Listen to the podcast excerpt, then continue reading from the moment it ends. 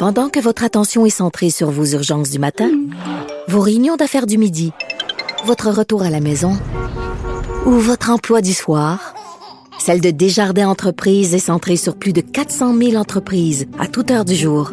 Grâce à notre connaissance des secteurs d'activité et à notre accompagnement spécialisé, nous aidons les entrepreneurs à relever chaque défi pour qu'ils puissent rester centrés sur ce qui compte, le développement de leur entreprise.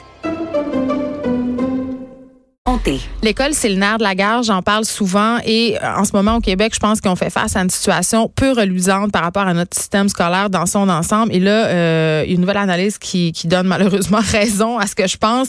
Le Québec qui aurait le système scolaire le plus injuste du pays, selon une analyse de l'OCDE réalisée par le mouvement L'école ensemble. Et là, je suis avec Stéphane Vigneault, qui est coordonnateur du mouvement L'école ensemble. Je suis très contente de vous recevoir, Monsieur Vigneault. Euh, Merci de l'invitation. On dirait que l'école, c'est pas important au Québec. Et pourtant, et pourtant, c'est c'est ce qu'on a de plus important. Moi, je le répète constamment, c'est l'enjeu de société numéro un. Euh, il serait temps qu'on commence à s'en occuper sérieusement, sortir du patchage, sortir de la gestion des méfaits, et mm. aller voir qu'est-ce que c'est le problème vraiment? On pense qu'avec le, rapport qu'on rend public aujourd'hui, on a mis le doigt sur le vrai problème. OK, parce que là, euh, ce que ça dit, ce rapport-là, c'est que l'école serait injuste. Mais mhm. c'est quoi le problème?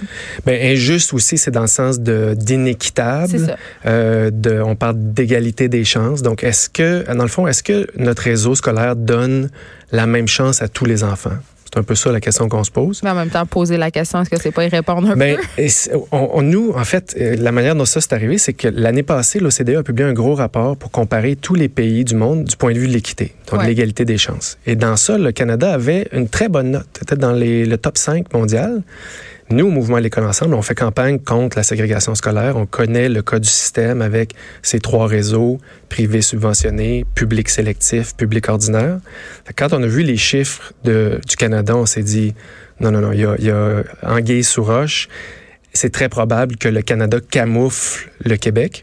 Donc, on est allé à Paris, puis on l'a dit, pouvez-vous nous sortir les chiffres des provinces? Parce qu'on pense que il y a une petite exception dans, dans votre beau palmarès.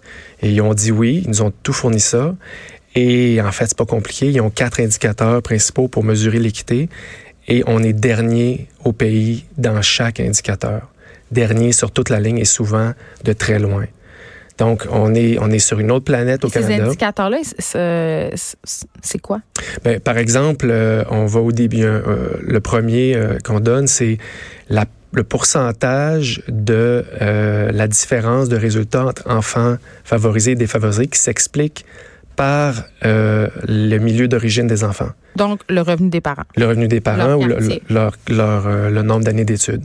Donc, pas ce qui s'explique par, je sais pas, la qualité des classes. Est-ce qu'il y a des belles fenêtres? Est-ce que les profs sont bien payés? Non, juste le milieu d'origine. Socio-économique. Socio-économique. Et au Québec, 11% de la différence de notes, même un peu plus, s'explique par ça. Tandis que quand on va dans le reste du Canada, on tombe à, peu près à 7% C'est pas une évidence, ça, quand même. C'est clair que si tu es dans un milieu socio-économique défavorisé, tu vas moins scorer à l'école. Oui, ça, mais ça, c'est vraiment une question intéressante parce que euh, je pense que si j'avais le ministre Auberge, il me dirait ça. Il dirait, mais on le sait, les enfants qui sont en difficulté ont des moins bonnes notes. C'est vrai. Sauf que ce qui est super important à comprendre, c'est que c'est pas une fatalité. Le système d'éducation a un rôle à jouer. Donc, dans certains pays, le système d'éducation est plus équitable, donc fait en sorte que les enfants, oui, qui arrivent à l'école en retard, rattrapent tranquillement on va les, tirer vers le haut. Exactement, on les amène avec les autres hmm. dans un système inéquitable comme le système québécois. Si on rentre en retard, on va sortir en retard. Ben, je veux dire, je parle à des profs et à des gérants de commission scolaire ici presque à chaque semaine. Euh, Monsieur Vigneault, et, quand même, ces gens-là, je les entends, ils travaillent avec des effectifs réduits. Euh, à, Montréal, il y a eu des gentrifications des quartiers. L'indice de défavorisation de plusieurs écoles a baissé. Ils ont perdu des millions de dollars en subventions. Les écoles, il y a moins de services, moins d'orthophonistes, moins d'éducateurs spécialisés. Ça, ça a une incidence directe. Là. on est là-dedans. Ça en a une aussi, mais je vous dirais, euh, quand on parle d'inéquité, d'égalité des chances, on est comme dans la fondation du système. Dans la façon même de penser l'école. Oui, c'est ça. Parce hmm. que avec notre, ce qu'on fait en fait avec nos trois réseaux, privé subventionné, public sélectif. Quand je dis public sélectif, c'est tous les sports-études, arts-études. Ben, on s'entend que l'école publique essaie de rivaliser avec les écoles privées. et ce qui a été mis en place, c'est moi, ma fille fréquente, je dois l'avouer, public spécialisé. C'est ça qu'on veut. Tout à fait. Mais Ben, peut-être on peut reculer un peu dans l'histoire. Pourquoi on veut ça? En, 1968, l'Union nationale a décidé de commencer à financer les écoles privées. En 1968, l'école privée au Québec s'en allait nulle part. Puis là, en, en donnant notre argent, à nous, tout le monde qui nous écoute, aux écoles privées, mais tranquillement, leur part de marché, parce que on a un marché scolaire, il faut parler comme ça, leur part de marché a monté, monté, monté. Aujourd'hui, au secondaire au Québec, c'est 21% des enfants qui vont privés subventionnés. Dans les années 90, les écoles publiques, on voyait qu'ils se faisaient constamment écrémer. Tous les, élèves plus favorisés, qui ont plus de facilité, s'en allaient vers le privé. Fait qu'ils ont décidé de réagir. Ils auraient pu s'opposer au, financement public des écoles privées dire ça n'a pas de maudit bon sens. C'est pas ça qu'ils ont fait. Ils ont dit on va aller concurrencer l'école privée sur son propre terrain. Qu'est-ce que c'est l'avantage comparatif du privé? Offrir aux parents un environnement exclusif. mais c'est le clientélisme à son paroxysme. Qui exclut des enfants. Donc, on va faire pareil. Nous autres aussi, on va en avoir des frais de scolarité. Nous autres aussi, on va en faire des examens. Nous autres aussi, on va demander aux parents d'être présents en classe. Nous autres aussi, on va demander des inscriptions. Il y a plein, plein de manières de sélectionner. Et le, le public s'est lancé là-dedans avec beaucoup de succès pour, ce, pour ces, cet objectif-là. Mais dans la réalité, ils ont juste fait augmenter la ségrégation scolaire. Ils ont contribué à surreprésenter les enfants en difficulté dans ce qu'on appelle maintenant l'école ordinaire. Et ce qu'il faut comprendre, c'est que pour les enfants les, les plus rapides, qu'ils soient entre eux, entre bons, ou qu'ils soient avec les autres, pour eux, ça ne change pas leur résultat. Ah, c'est pour les enfants qui ont de la difficulté que ça. peut faire toute la Exactement. différence. Alors nous, au Québec, on les concentre entre eux. Et là, il y a ce que toute la recherche internationale appelle l'effet de composition de la classe. Donc, quand on regroupe les enfants en difficulté entre eux, bien, on crée une spirale vers le bas. Et donc, eux sont moins bons qu'ils pourraient l'être. Ils progressent moins qu'ils pourraient progresser. Il faut, se mettre dans un, état d'esprit où on dit, OK, qu'est-ce qu'on pourrait faire? Mais si tous ces enfants-là étaient à l'école avec les autres, ben, eux, leurs notes montraient considérablement tout de suite. Surtout, ils décrocheraient beaucoup moins. Mais c'est pas ça le rêve américain. C'est ça. C'est ça qu'on nous vend, tu sais.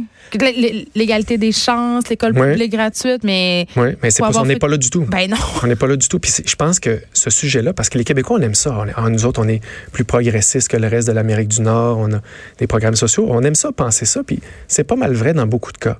je pense qu'on veut que ça soit ça. On veut que ça soit ça, mais en éducation, on veut pas voir la réalité. C'est dans notre angle mort. On veut, on veut pas le savoir. Il y a un problème avec l'école. On en parle tout le temps. Même l'école, les garçons, tout. Il y a quelque chose qui juste, va pas. Juste le décrochage des profs. Ben. Dans les cinq premières années de leur entrée sur le marché du travail, il y a 25% euh, des profs qui décrochent. Ben, ils sont, sont pas accompagnés, puis on leur donne souvent des classes euh, vraiment très, très populeuses. Le public ordinaire. parce que les profs qui ont plus d'ancienneté puis qui connaissent le réseau, ils savent très bien où aller. Quand je fais des conférences là, avec des, profs, ils viennent après ça, à la fin, ils me disent toujours deux choses. Ils disent Merci, M. Vigneault, vous mettez des mots sur la réalité qu'on vit. Tout ce vocabulaire-là, là, contournement de la carte scolaire, public, sélectif, privé, subventionné, on n'avait pas ce vocabulaire-là. Là, on est capable de comprendre ce qui se passe. deuxième, deuxième affaire qu'ils viennent me dire, oh, je m'excuse, moi, j'envoie mes enfants au public sélectif. Puis je leur dis, excusez-vous pas, je vais faire comme vous. J'ai fait la même chose il y a deux quand, minutes. Quand on le connaît, le système, c'est ça qu'on veut faire. Ben, parce tu veux le meilleur pour ton enfant, à un moment donné. C'est toujours ça. Alors, ce qu'on dit, nous, c'est donnons donc le meilleur pour tout le monde. Pensons à tous les enfants du Québec. Puis les solutions sont là. Ben, ce sont lesquelles les solutions? Ben, nous, on fait aujourd'hui, on a fait quatre recommandations. Mhm. Nos deux grosses recommandations principales, c'est premièrement de mettre fin au financement de l'école privée par les contribuables. Il y a une affaire que je comprends pas. Comme en Ontario. C'est ça. Puis peut-être que vous pouvez m'éclairer là-dessus, M. Vigneault, mais je sais qu'on subventionne directement l'école privée, mais comment on la subventionne indirectement? On la, on la, subventionne directement au sens où le ministère de l'Éducation envoie un chèque. Ça, ça c'est clair. Qui, qui est à peu près à 75 de, la facture totale. De la facture totale. Indirectement, c'est par nos crédits d'impôt. Oh, fait qu'on a droit à ça. C'est-à-dire que moi, si je fais un don à une école privée, je donne 1000 dollars, ben, je vais recevoir un crédit d'impôt de 500 dollars qui paye. Fait que ça fait beaucoup de subventions pour l'école privée à la fin de la journée. À la fin, on est mm. rendu à 79 quand on accumule l'indirect et le direct. Donc, un enfant du privé reçoit 79 de ce que reçoit un enfant du public. Fait que la facture est très élevée. On est pas mal proche du 100% Et là, c'est peut-être un autre débat, mais tout souvent, on nous dit, ah non, mais le privé nous fait économiser. Parce que si c'est pas les parents qui payent, ça va être, ça va être tout le monde, ça va être les contribuables. Mais en fait, on voit qu'à 79% il ne reste pas une grosse différence à combler. Non. On est quasiment déjà là. Puis la deuxième chose, c'est que faisons le calcul au complet. Avec nos solutions, il va toujours exister un, un privé, comme en Ontario, un vrai privé qui n'est pas subventionné. Ces enfants-là, ils ne nous coûtent rien. Puis ça sera la vraie élite. Ça sera la qui aura vraie les moyens élite. de se le payer. Puis ils, ils vont payer pour leur propre école. Ouais. Puis c'est une économie nette pour les Puis ils contribuables. sont déjà, de toute façon, ces enfants-là, dans d'autres sphères sociales, euh, socio-économiques. Donc, on pourrait supposer que ça va pas faire une grande différence. Mais là, Exactement. quatre recommandations. Donc, mettre fin aux subventions à l'école privée complètement. C'est ça. Le deuxième, c'est de mettre fin à la sélection dans le public. Donc, retirer aux écoles publiques le droit de refuser des enfants.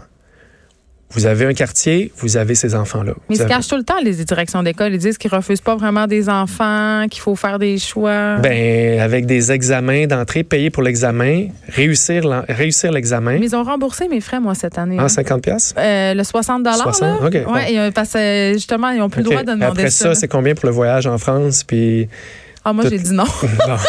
Mais tous ces montants-là, c'est une manière de sélectionner. Il y a les frais de scolarité, il y a le- le- les examens. Oui, tout le gear là, que ça prend. Tout ça, donc, exactement.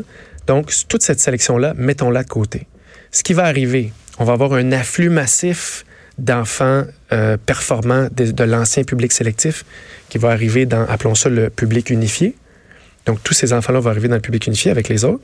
On va avoir à peu près trois quarts des enfants du privé subventionné qui vont arriver aussi dans le public unifié.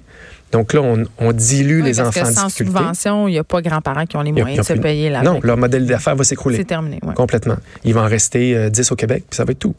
Donc, comme en Ontario, euh, la majorité va venir dans le public, Mhm. on augmente la cadence d'enseignement dans le réseau public, on dilue le nombre d'enfants en difficulté, on peut mieux s'en occuper. Et aussi, ce qu'on peut faire, c'est que là, les profs ont finalement du temps pour aussi s'occuper des plus rapides. Donc, pensez à de l'enrichissement, pensez à, euh, des manières de les stimuler. Quand ils ont fini l'examen, il faut- il- moi, ma fille avait un cahier, ça s'appelait Je m'occupe. Là, on peut savoir quelque Fait qu'il chose y a d'un moins peu de plus stimulant. décrochage pour tout le monde. Beaucoup moins, beaucoup moins. Surtout ceux qui sont à risque de, de décrocher. Mais là, on leur envoie un message très fort. On dit, vous êtes à la même école que les autres. Ouais, parce ça, c'est très fort. démotivant à la longue. C'est affreux, c'est très cruel. Puis les enfants comprennent le message. Ils baissent, on sait que les profs baissent leur attente au public ordinaire parce qu'ils se disent, ah, j'ai une classe avec du monde moins bon. Fait qu'ils baissent les attentes. Mais les enfants aussi baissent leur attente. Fait que c'est cette culture de nivellement vers le bas. Qu'il faut, qu'il faut mettre à la poubelle. Il faut mettre à la poubelle toute la culture de- du magasinage d'école, Le le stress des parents. Ah, mais ça, là, non. Je- ça, on je- parle pas là-dessus. Mais là. c'est c'est- mais c'est épouvantable pour les C'est le parents. concours Les- des mères en ça. sixième année. À quelle école privée ton enfant va-t-il? Ton enfant roi merveilleux? Ton enfant projet? Ah, moi, il va là, moi, il va là. Moi, j'ai dit, ben, moi, elle va à l'école publique. Oui. Pavé dans la mort. Oui, oui. Mais imaginez si vous aviez dit public, parce que là, ils vont vous dire, oh, au moins, elle va dans un projet particulier. Ah, au moins, c'est le pays. oui, au moins, c'est ça. pays. Au moins, non, non. Mais Je suis pas une imaginez. vraie pauvre, là. Ben, euh, voilà, c'est ça. C'est ça la mentalité quand même. c'est là qu'on est. On est dans un. Ouais. On se fait mettre. On met nos enfants à 6 ans dans leur silo social. Hmm. Ils vont plus de contact avec les autres. Puis on se développe, on développe cette société-là. Au fond, là, on parle de tout ça. De quelle société on veut? C'est de ça qu'on parle. Un truc vraiment euh, que j'ai vu passer en fin de semaine, c'est drôle que je vous reçoive aujourd'hui, Stéphane Vigneault, parce que ça tombait super bien. Moi, j'étais un produit 100% école privée. Là, j'étais au privé au primaire, j'étais au privé au secondaire, et ma réflexion a toujours été la suivante. Je pense pas que ça a changé quoi que ce soit pour moi, parce que j'étais une personne qui avait des facilités à Oui. l'école, qui venait d'un milieu socio-économique. J'étais, je suis privilégiée. Oui. Sur le groupe euh, de mon ancienne école privée, il y a plein d'étudiantes qui écrivent. Et hier, il y avait euh, le témoignage d'une jeune fille avec qui je suis allée à l'école et j'ai jamais su ça. Mhm. Elle, elle remerciait parce qu'elle dit moi ma mère m'a eu à 17 ans euh, c'était vraiment pas facile chez nous il y avait la DPJ tout ça et vous m'avez accepté euh, Mhm. à cette école puis ça a changé ma vie et c'est- tout ce que vous dites c'est qu'on peut changer la vie des gens en donnant une école inclusive pour tout le monde la même affaire parce que cette jeune fille là pour elle effectivement Ouais. elle a eu a- accès à des choses qu'elle aurait pas eu accès Oui, oui. Il y a tout. Ben, au Québec, c'est pas compliqué. On en donne plus à ceux qui en ont plus, puis on en donne moins à ceux qui en ont moins. Alors que ça devrait être le- contraire Dans les autres pays, c'est exactement le contraire.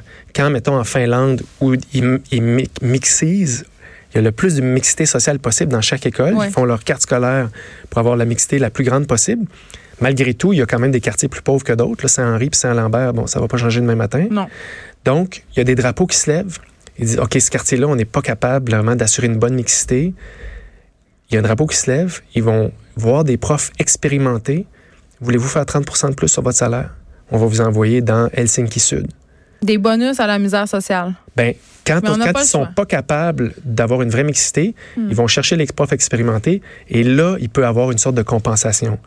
Mais là, on peut vraiment agir. Mais il faut d'abord commencer par avoir tout le monde, euh, comment dire, avec un, un- au même pied d'égalité, puis après ça, on peut agir. Il faut repenser l'école. Merci beaucoup, Stéphane Vigneault. Merci, ça m'a fait plaisir. Vous êtes coordonnateur du mouvement L'école ensemble. On s'arrête un instant.